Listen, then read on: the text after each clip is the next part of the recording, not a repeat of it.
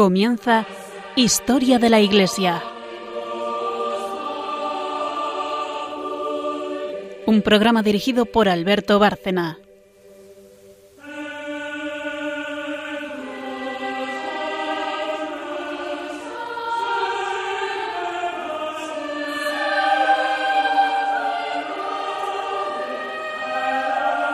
Buenas noches, oyentes de Radio María y de Historia de la Iglesia. Y bienvenidos a un programa más de esta serie en la cual ya vamos eh, terminando pues, toda esta serie dentro de la misma, Historia de la Iglesia, que hemos dedicado a la patrística, a la obra de los padres, también a su vida, que nos ha dejado un legado riquísimo, que la verdad estamos muy satisfechos de haber recogido en este programa. Aquí tenemos todos los podcasts a disposición de nuestros oyentes para que puedan eh, repasar con nosotros la patrística, la obra de los padres, y entender la enorme importancia que tienen en la historia de la Iglesia, que es precisamente de lo que trata este programa. Buenas noches, María Ornedo. Buenas noches. Buenas noches, Carmen Turdemontis. Buenas noches a todos. Y buenas noches a todos nuestros oyentes, eh, haciendo como siempre, también sobre todo para los que no nos siguen o conocen menos el programa, como un breve resumen de lo que vamos a ir viendo. Hay una primera parte o sección que es histórica, de la que se encarga Carmen. Eh, hoy vamos a hablar para contextualizar. Estamos tratando de condensar lo que ha sido este larguísimo eh, periodo de tiempo, de siglos, eh, con los padres de la Iglesia, contextualizar que cuando los padres empiezan a escribir, la Iglesia todavía padece persecución, persecución sangrienta. Luego entramos ya en un periodo que se llama la paz de la Iglesia, continúa la patrística y tenemos patrística hasta el siglo VIII, como vimos en el último de los programas.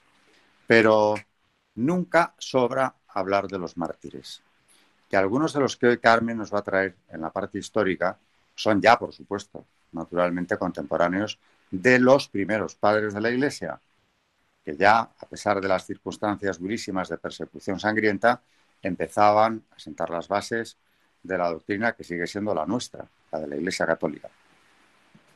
Esa va a ser la primera sección y vamos a hablar de mártires eh, en base a documentos de primera mano.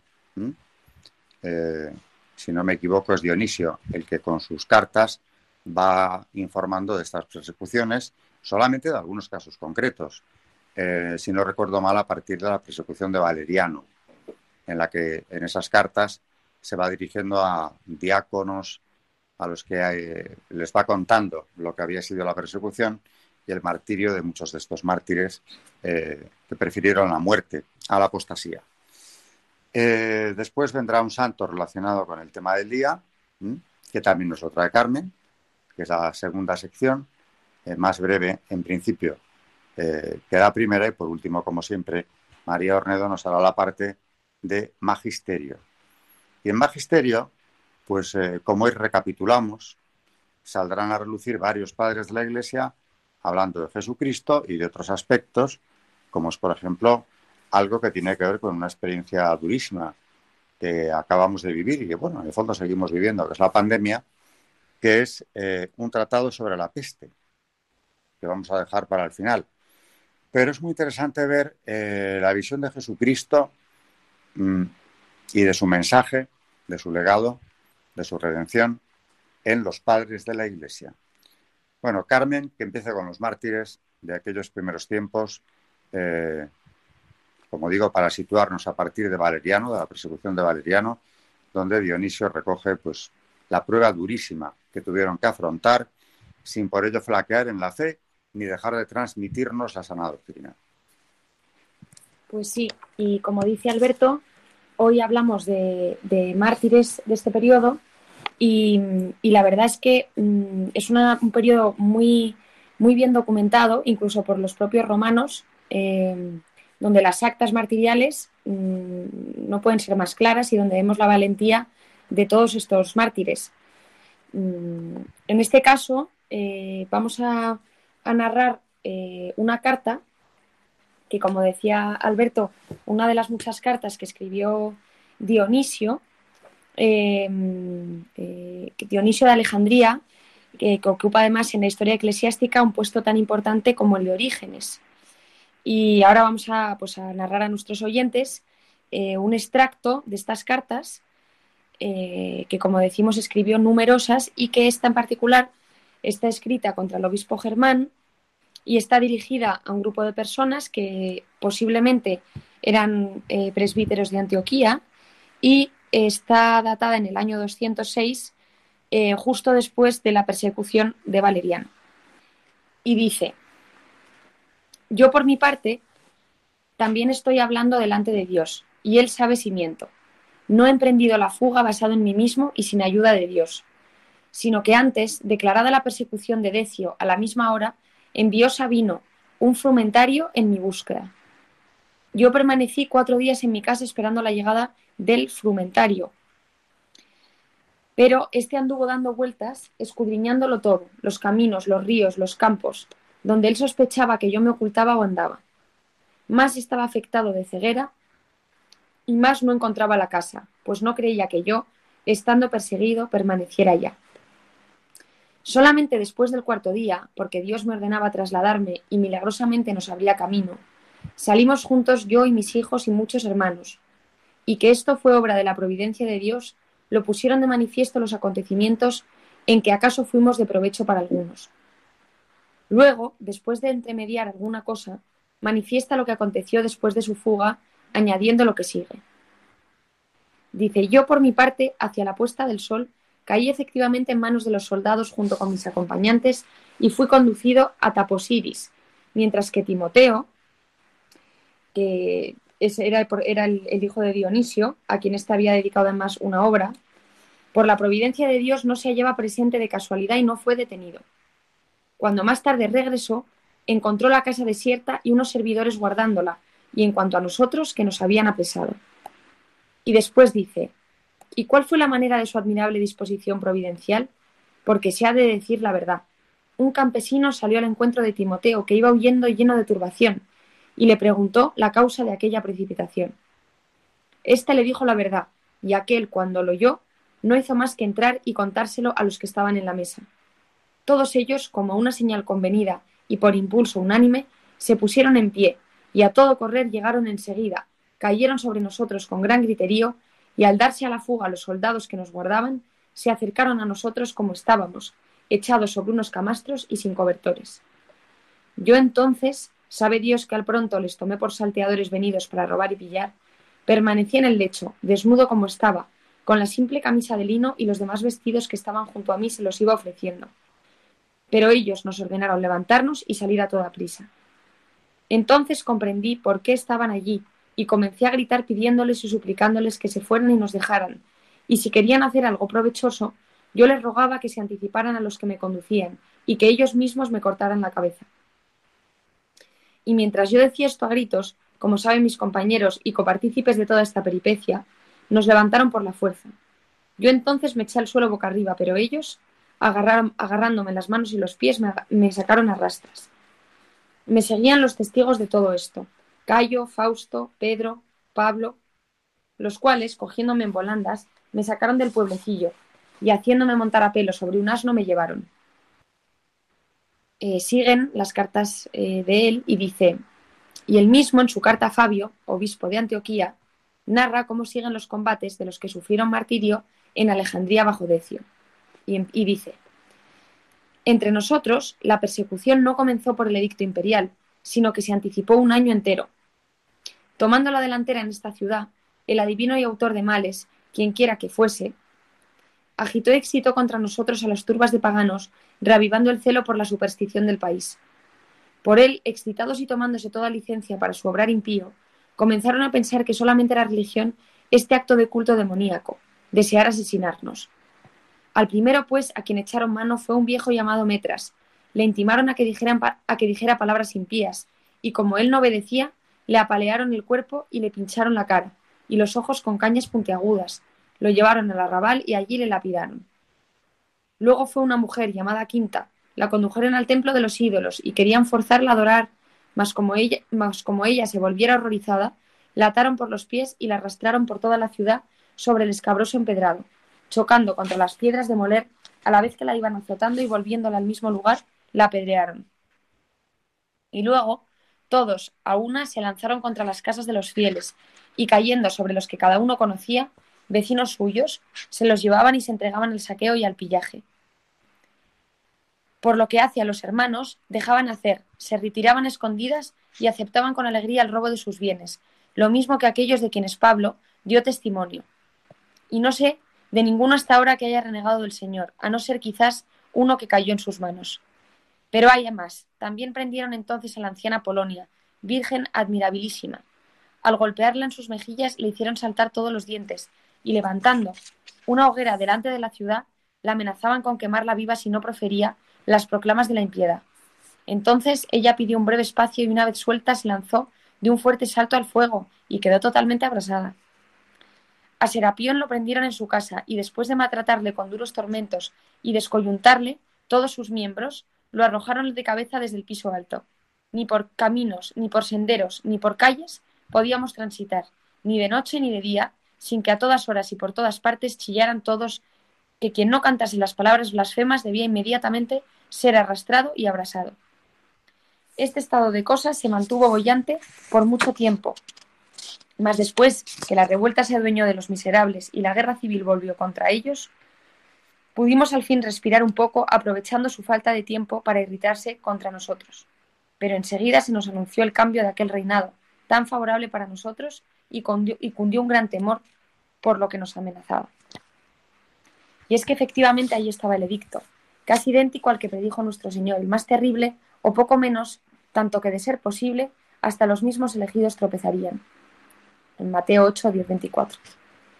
Lo cierto es que todos estaban aterrados y muchos de los más conspicuos, unos comparecían enseguida, muertos de miedo, y otros, con cargos públicos, se veían llevados por sus propias funciones, otros eran arrastrados por los amigos. Llamados por su nombre, se acercaban a los impuros y profanos sacrificios, pálidos unos y temblorosos, como si no fueran a sacrificar, sino a ser ellos mismos sacrificios y víctimas para los ídolos, tanto que el numeroso público que les rodeaba se mofaba de ellos, pues era evidente que para todos resultaban unos cobardes, para morir y para sacrificar. Algunos, en cambio, corrían más resueltos a los altares y llevaban su audacia hasta sostener que jamás anteriormente habían sido cristianos. A ellos se refiere la muy verdadera predicación del Señor, que difícilmente se salvarán. Mateo 19, 23, 10, 23 y 18, 24 de Lucas. De los restantes, unos seguían a uno u a otro de estos dos grupos mencionados y los demás huían. En cuanto a los que fueron prendidos, los unos, tras haber llegado hasta las cadenas y la cárcel, luego renegaron aún antes de llegar al tribunal, y los otros, después de mantenerse firmes algún tiempo en los tormentos, se negaron a seguir adelante. Pero los sólidos y dichosos pilares del Señor, fortalecidos por él y con una fuerza y constancia adecuadas y dignas de su fe robusta, se convirtieron en testigos admirables de su reino. El primero de ellos, Juliano, un hombre enfermo de gota, incapaz de tenerse en pie ni de caminar, que fue conducido junto con otros dos que lo llevaban. Uno de estos renegó enseguida, mientras que el otro, llamado Cronión y apodado Eunus, así como el mismo anciano Juliano, confesaron al Señor y después de ser paseados en camellos por toda la ciudad, que es grandísima, como sabéis, a la vez que los iban azotando allá arriba, y por último, con todo el pueblo agolpándose en torno, les abrasaron con cal viva.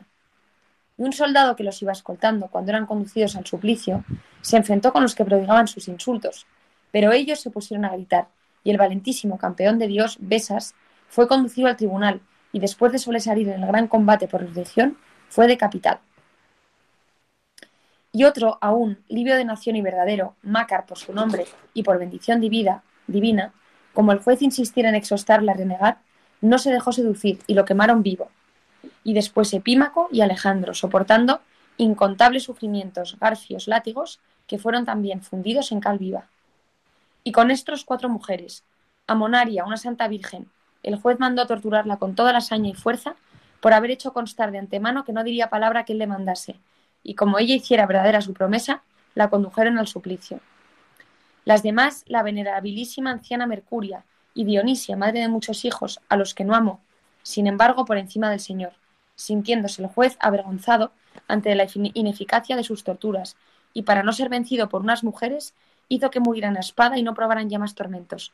De hecho, los había soportado por todas ellas como paladín suyo a Monaria. Fueron entregados además los egipcios Herón, Ater e Isidoro, y con ellos un muchacho de unos 15 años llamado Dioscoro. Primero probó el juez a seducir con palabras al muchacho, suponiéndole fácil de engañar, y a forzarle con tormentos por creerle fácil de ceder, pero Dioscoro ni se dejó persuadir ni cedió. A los otros los dilaceró ferocísimamente, y como siguieran firmes también los entregó al fuego. A Dioscoro, en cambio, lo dejó ir libre, admirado de cómo se había cubierto de gloria ante el público, y cuán sapientísimas respuestas dio a su propio interrogatorio, y dijo que le añadía aquella demora por causa de su edad, para que se arrepintiese. Ahora el divino Dioscoro está con nosotros, reservado por un combate más largo y para más duraderas lides. También un tal Nemesión, egipcio también, que fue acusado falsamente de vivir con ladrones, y cuando había logrado deshacer tan absurda calumnia, fue denunciado por cristiano. Este injusto por, por demás lo maltrató con tormentos y azotes en doble dosis que a los bandidos y entre bandidos hizo quemar, al bienaventurado que así veía honrado con el ejemplo de Cristo. Todo un piquete de soldados, Amón, Zenón, Ptolomeo e Ingenes, también el anciano Teófilo, que se hallaba de pie delante del tribunal. Se estaba juzgando a un hombre por cristiano y cuando ya se iba inclinando hacia la apostasía, aquellos que estaban presentes empezaron a rechinar los dientes y le hacían señas con la cabeza, y extendían las manos y gesticulaban con todo el cuerpo. Todos se volvieron hacia ellos y entonces, antes de que los prendieran por otros motivos, ellos mismos se adelantaron corriendo diciendo que eran cristianos, por lo que tanto el gobernador como sus asesores se llenaron de miedo. Y parecía que mientras los reos se mostraban animadísimos para lo que iban a padecer, los jueces estaban acobardados, y así aquellos soldados salieron en triunfo del tribunal, rebosantes de gozo por su testimonio. Dios los hacía triunfar gloriosamente. No, no nos sobra, no nos sobra, decía, recordar que la obra de los padres comienza en un ambiente de persecución de la dureza terrible que Carmen nos acaba de traer. De estos mártires de hoy no habíamos hablado en el programa que yo recuerde nunca. Son solamente algunos testimonios recogidos por Dionisio y, y que él ha dado a la posteridad con estas cartas. Pero esto era moneda frecuente precisamente en aquellos primeros padres. No olvidemos que algunos mismos de estos primeros fueron mártires. Luego viene la paz de la iglesia, etcétera, pero ya en época de las persecuciones, fueron diez, hay que recordar, diez persecuciones en tiempos de Roma, eh, la patrística empezaba. Bueno, después de, de esta introducción o de este repaso, que es lo que estamos haciendo hoy, histórico, sobre la patrística, eh, breve pausa, brevísima, y santo relacionado también con la patrística que vamos a ver hoy. Un personaje del que casi estoy seguro que no hemos hablado nunca, me parece, pero que es el origen de una iglesia cristiana. Pausa y vendrá Carmen enseguida con este personaje.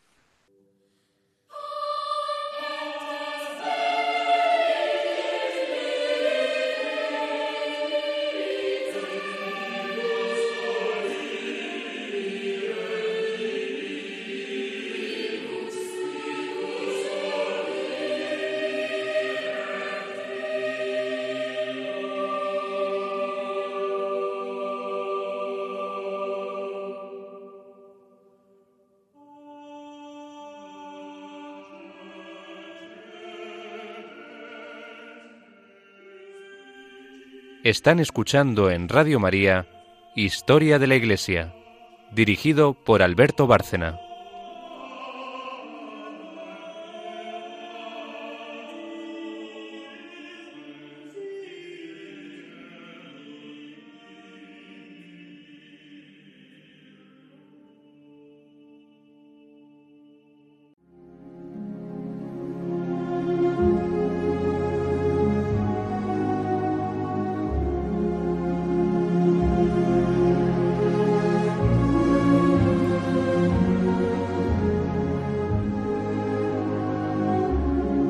Santos en la historia de la Iglesia.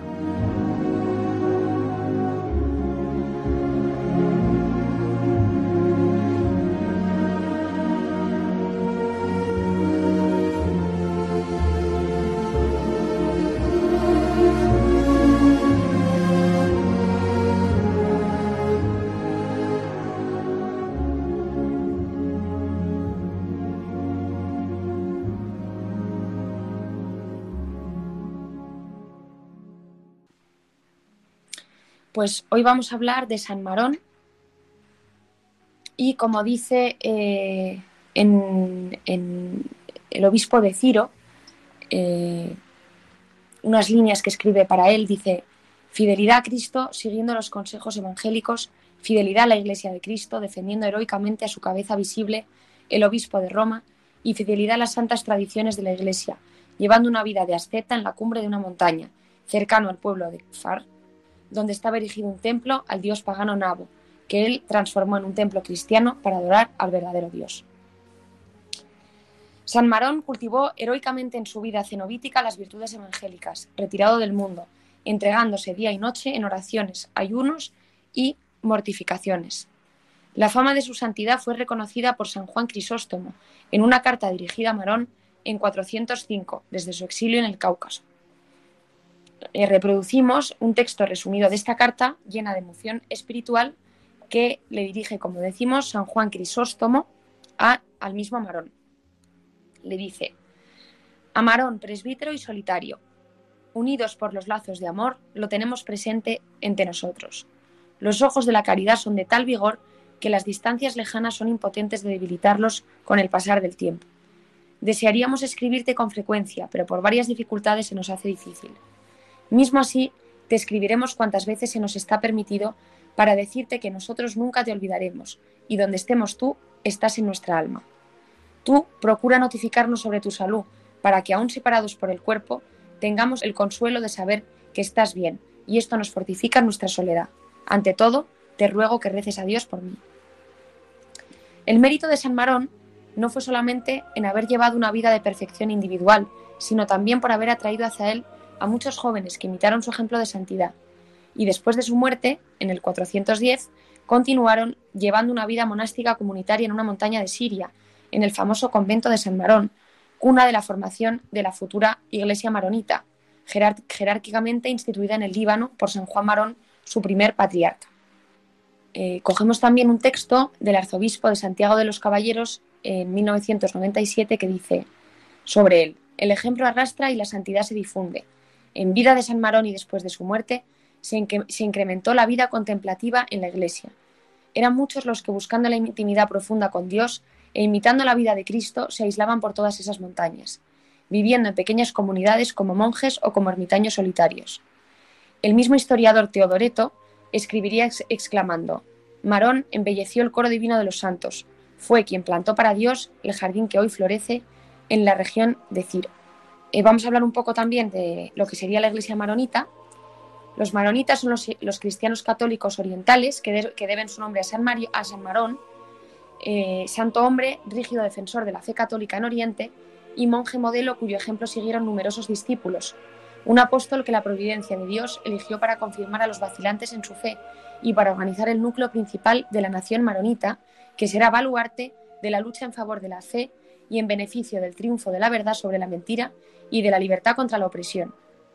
Como hemos dicho al principio, vivió en el siglo IV en las cercanías de Antioquía, donde trabó relaciones de amistad con grandes figuras, figuras como San Basilio y San Juan Crisóstomo, del que además hemos leído una carta que le escribió eh, tenían bastante correspondencia entre ellos.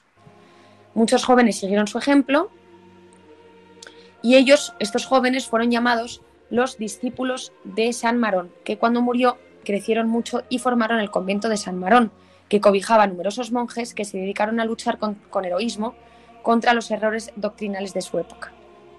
En el año 517, recordamos que los cristianos monofisitas que no aceptaron la fe católica en el Concilio Ecuménico de Calcedonia, mataron a 350 miembros de ellos que son conocidos como mártires y que son discípulos de San Marón.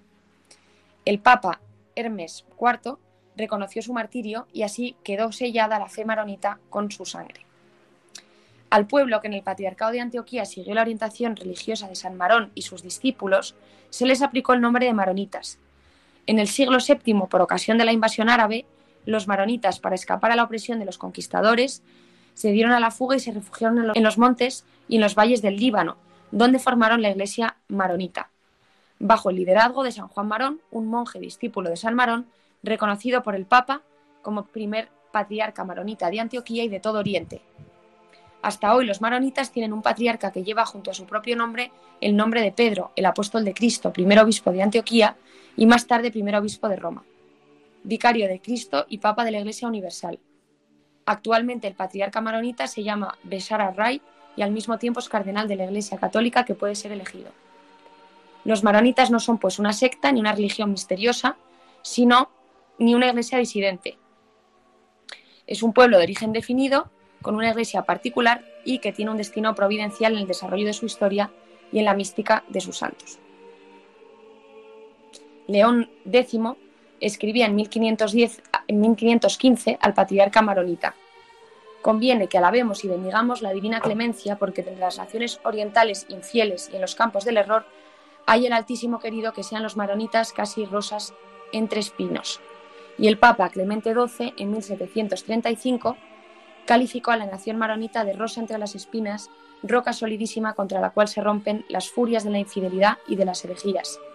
San Pío X dijo también de ellos, amamos a todos los cristianos del Oriente, pero los maronitas ocupan un lugar especial en nuestro corazón porque han sido en todo tiempo la alegría de la Iglesia y el consuelo del papado.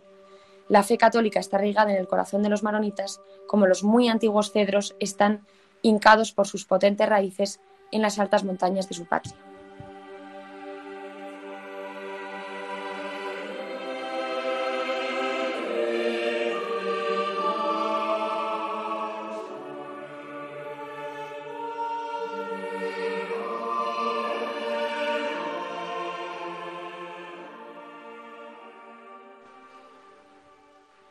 Pues gracias, Carmen, por traernos eh, a esta iglesia maronita, no solamente ortodoxa dentro de su catolicismo, sino gloriosa por sus orígenes martiriales y por su resistencia, desde luego, ante las persecuciones, invasiones y demás que han sufrido, sin por ello renunciar a ninguno de los principios eh, doctrinales de la Iglesia Católica, como lo han resaltado los papas. Bueno, pues Marón había que tocarlo. Desde luego, eh, contemporáneo de, la patrística y padre de esta rama heroica de la Iglesia Católica. Bien, pues eh, con esto vamos cerrando el, programa de hoy. Nos queda solamente Magisterio, que como siempre eh, nos trae María Ornedo. En muy pocos segundos nos hará una selección de, de este Magisterio de algunas de las muchísimas obras, aquí se han leído infinitas obras o textos de, la patrística, pero hoy vamos a hacer un, breve resumen centrándonos en algunos puntos, eh, como esa figura de Cristo, en la patrística también, y bueno, algún otro aspecto que María eh, ha preparado. Breve pausa y vamos ya a la parte final del programa.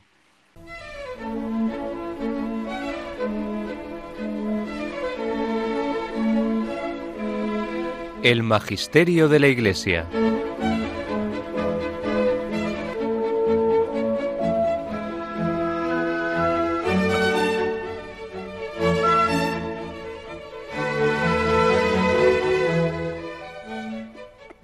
Bueno, vamos a hablar de mm, algunos textos patrísticos sobre Jesucristo.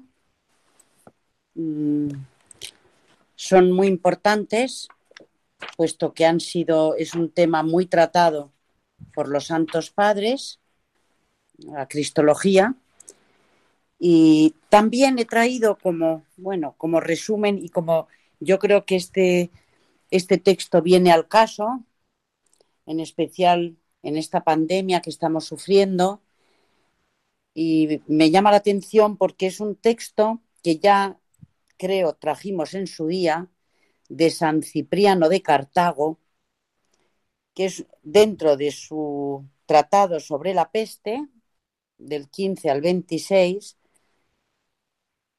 y se titula Sin miedo a la muerte. Y dice así, es verdad que perecen en esta epidemia de peste muchos de los nuestros. Esto quiere decir que muchos de los cristianos se libran de este mundo. Esta mortandad es una pestilencia para los judíos, gentiles y enemigos de Cristo, mas para los servidores de Dios es salvadora partida para la eternidad.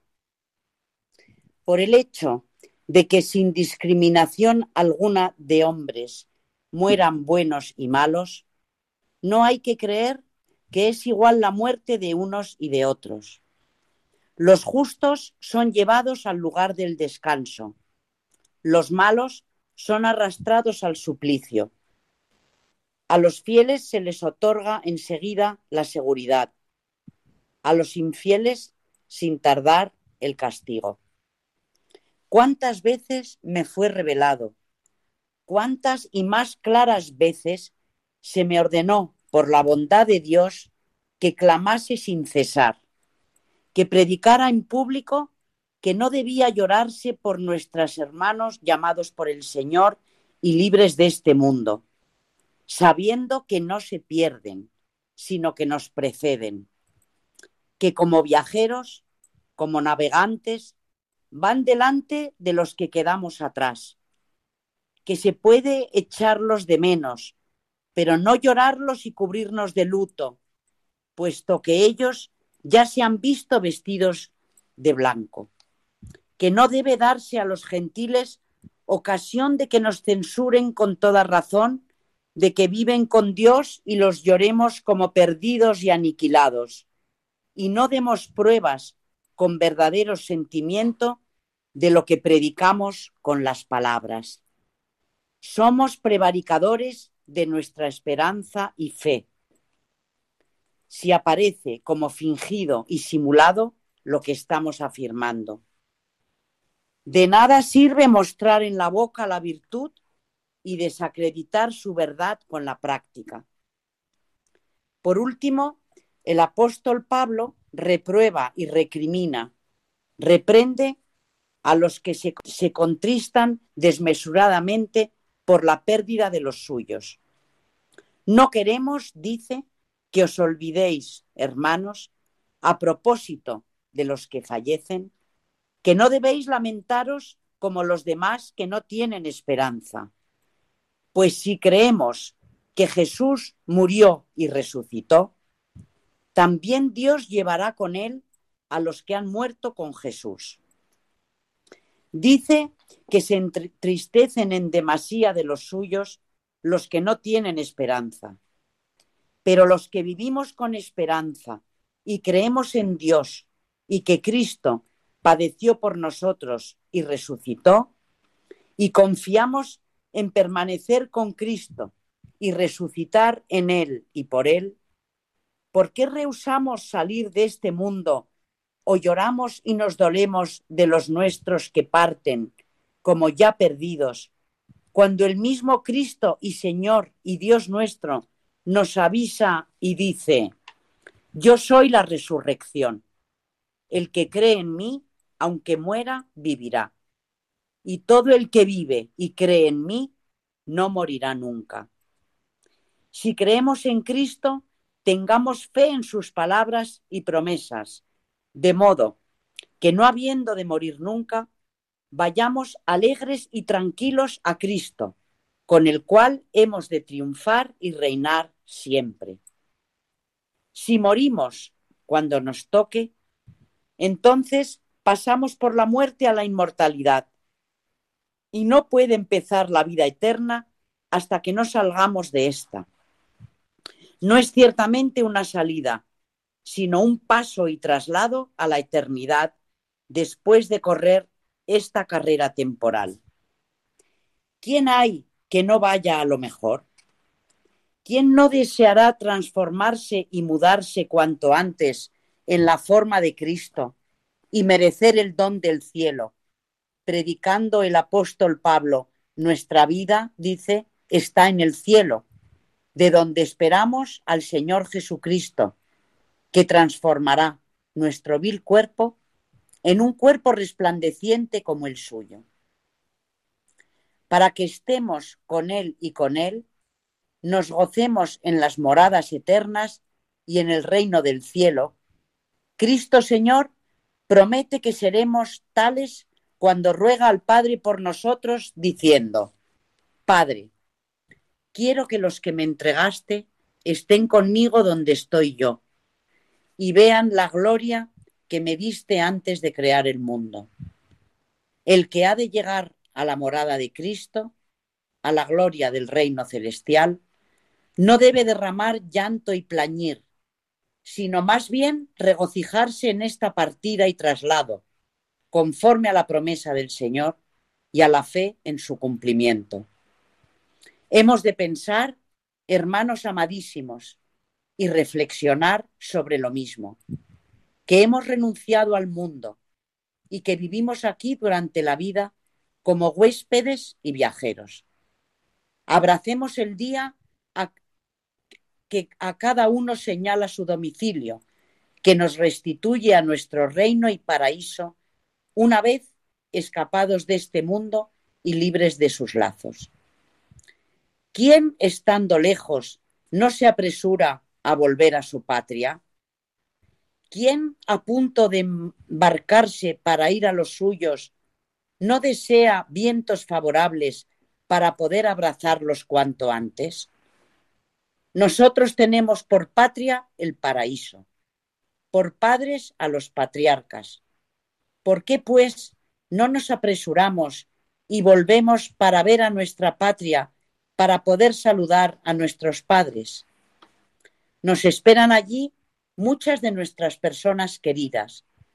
Nos echa de menos la numerosa turba de padres, hermanos, hijos, seguros de su salvación pero preocupados todavía por la nuestra. Qué alegría tan grande para ellos y nosotros llegar a su presencia y abrazarlos. Qué placer disfrutar allá del reino del cielo sin temor de morir. Y qué dicha tan soberana y perpetua con una vida sin fin. Allí el coro glorioso de los apóstoles, allí el grupo de los profetas gozosos, allí la multitud de innumerables mártires que están coronados por los méritos de su lucha y sufrimientos. Allí las vírgenes que triunfaron de la concupiscencia de la carne con el vigor de la castidad. Allí los galardonados por su misericordia, que hicieron obras buenas, socorriendo a los pobres con limosnas, que por cumplir los preceptos del Señor transfirieron su patrimonio terreno a los tesoros del cielo. Corramos, hermanos amadísimos, con insaciable anhelo tras estos, para estar enseguida con ellos. Deseemos llegar pronto a Cristo. Ve a Dios estos pensamientos y que Cristo contemple estos ardientes deseos de nuestro espíritu y fe. Él otorgará mayores mercedes de su amor a los que tuvieran mayores deseos de él. La verdad es que San Cipriano de Cartago creo que nos ha dado una, una buena lección sobre lo que significa la muerte. Y, y no sé, creo que nos está animando a que no tengamos miedo de morir. Al contrario, nos está animando eh, con esa visión de que allí nos encontraremos con los seres queridos que hayan merecido llegar al cielo antes que nosotros, en lo que me recuerda una imagen que siempre se me quedó grabada de la película sobre San Pablo, que, vive atormentado por los cristianos que la había perseguido y, matado. Y en la última escena de la película, eh, cuando llega a, a presencia de Dios, salen a recibirle gozosos los que habían sido sus víctimas cuanto más los que han sido aquí en este mundo nuestros compañeros de viaje, parientes sobre todo, amigos también, nos recibirán cuando lleguemos allí. Esa es nuestra patria, sobre todo, sobre ninguna otra, nuestra patria del cielo. Bueno, y para continuar, no sé cuánto tiempo nos queda. Tenemos. Eh, los santos padres han hablado de Jesucristo mm, muchísimo y vamos a recoger sobre el mandamiento nuevo mm, un texto de San Agustín. Eh, la última cena aparece con un marcado carácter de recapitulación de las enseñanzas de Jesús que se realiza en un clima de importantes confidencias y anuncios. Es un precioso enlace entre el itinerario mesiánico y docente de Cristo y su misterio pascual, a la vez que iniciación en el ministerio, por lo que respecta a los doce apóstoles del Cordero, destinados a quedar constituidos como cimientos en la Nueva Jerusalén. Después de la institución de la Eucaristía y del sacerdocio ministerial, Jesús realiza el admirable gesto del lavatorio de los pies y a continuación tiene lugar la larga conversación que suele denominarse el discurso de la cena, que se inicia con la proclamación del mandamiento nuevo.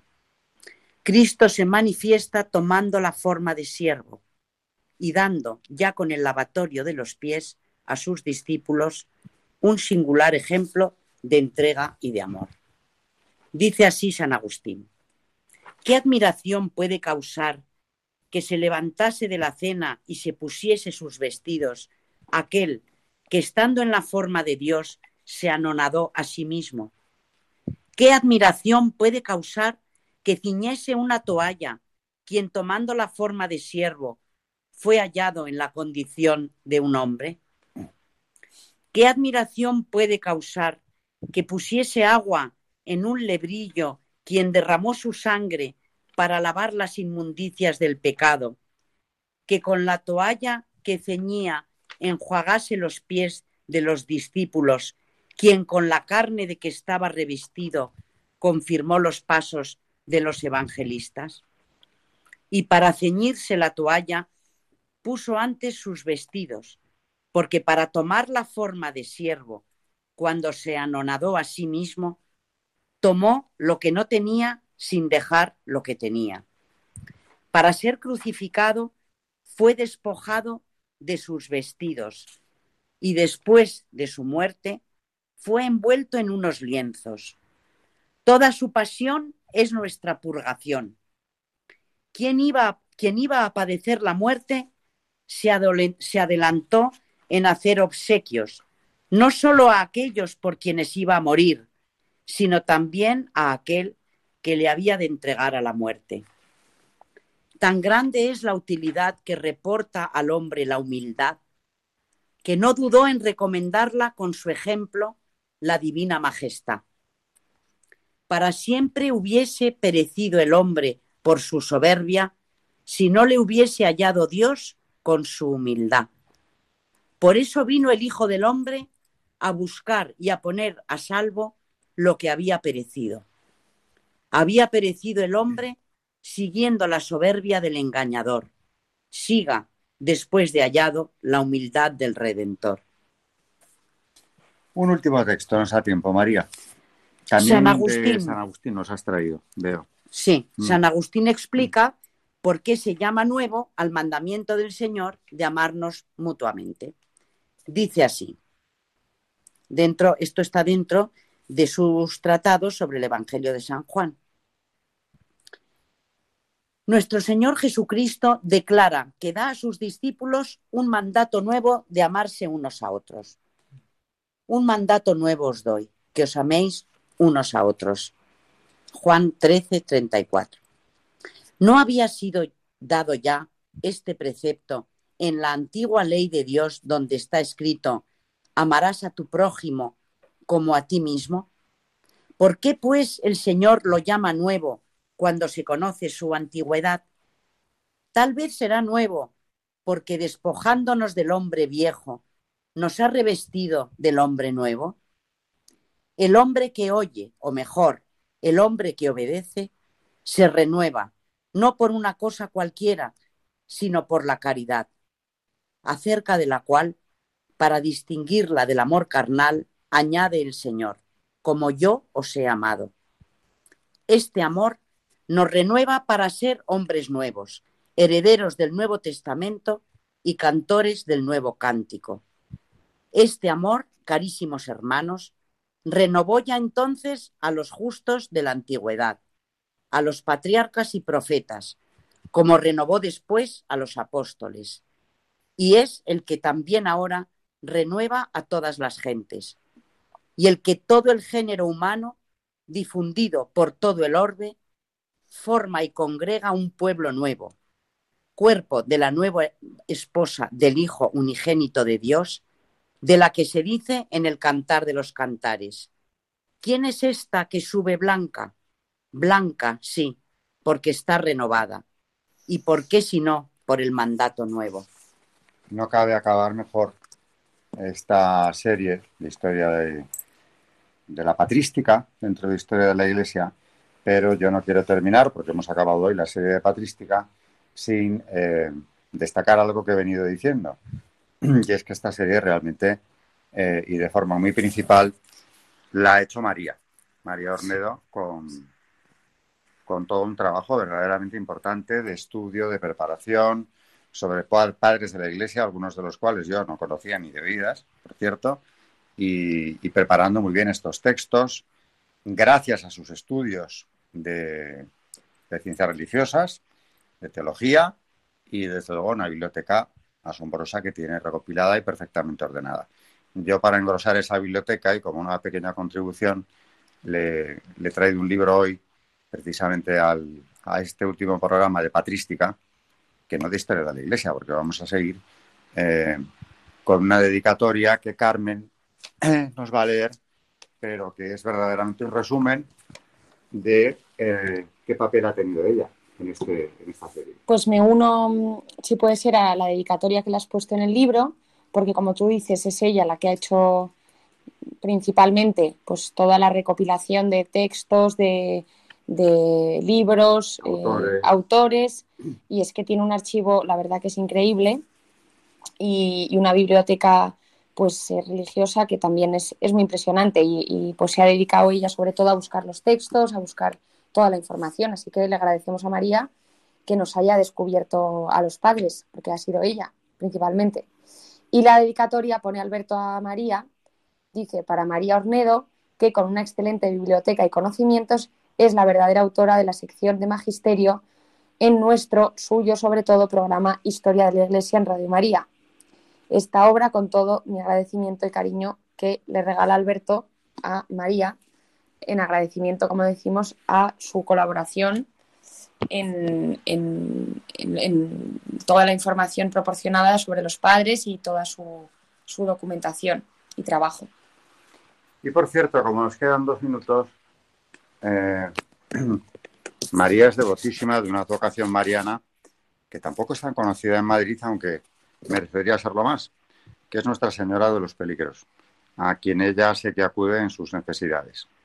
Bueno, pues tiene una oración preciosa que acabo de descubrir y con la que vamos a terminar, puesto que esto es Radio María, vamos a terminar esta serie de patrística. Pero nos la va a rezar ella, a Nuestra Señora de los Peligros. Muchísima vergüenza me da las cosas que ha dicho nuestro jefe, bueno. al cual no le vamos a hacer ningún caso porque es todo mentira. Vamos a rezar esta preciosísima oración a Nuestra Señora de los Peligros.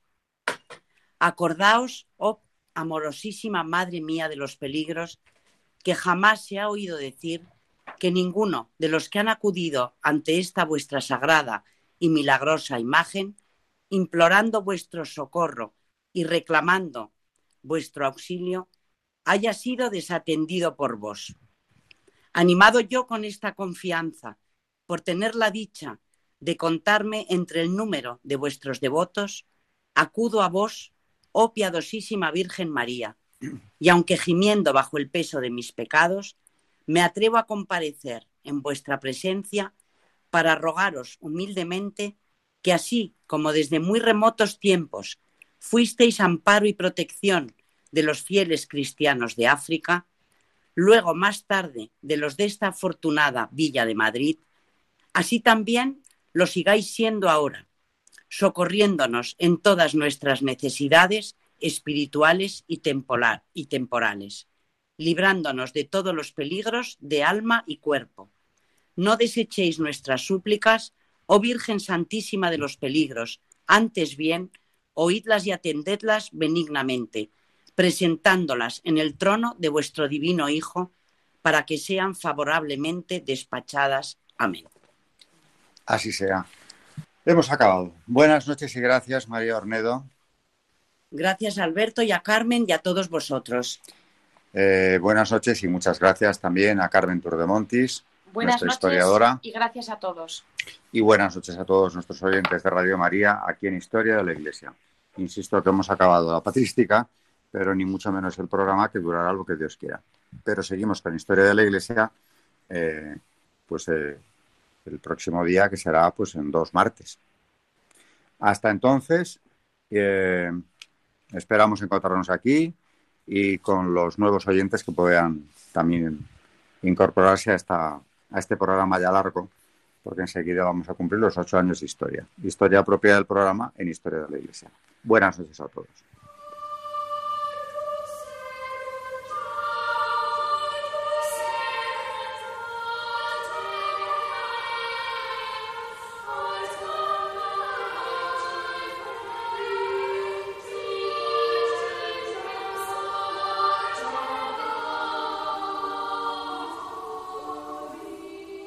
Han escuchado Historia de la Iglesia, un espacio dirigido por Alberto Bárcena.